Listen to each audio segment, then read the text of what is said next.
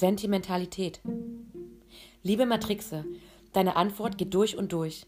Ja, dein Feuer entfacht andere, mich auch.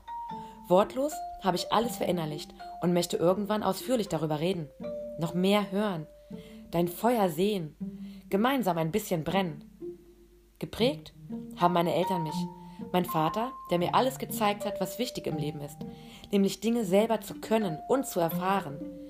Meine Stiefmutter, die mir vorgelebt hat, wie es ist, eine starke Frau zu sein und wie gut es sich anfühlt, sich selbst zu lieben und als Frau mit erhobenem Kopf in einer von Männern dominierten Welt zu leben.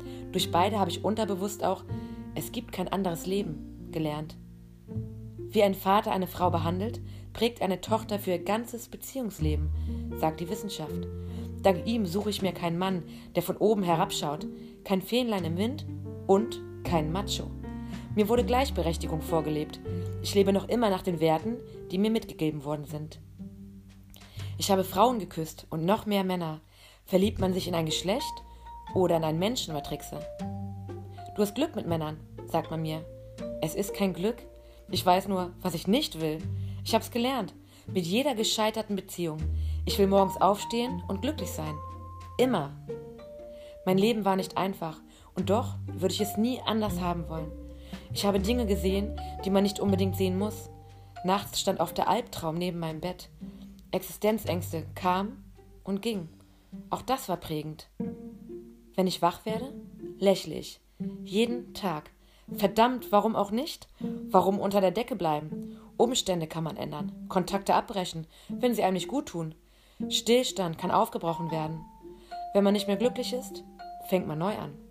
Wenn die Liebe weg ist, sieht man sich an und weiß, hey, unsere Wege trennen sich jetzt. Aber am allermeisten hat mich neben meinen Eltern Folgendes geprägt. Der tägliche Blick in den Spiegel und das Wissen, dass ich mir je jederzeit selbst in die Augen schauen kann. Ich bereue nichts, traure keinem hätte ich doch hinterher. Der Spiegel zeigt mir, wer ich bin und wie ich mich verändere. Er flüstert mir zu. Du siehst heute fertig aus. Was wirst du machen? Und dann weiß ich, dass sich innerlich nichts ändert, wenn man sich in den Schlaf weint.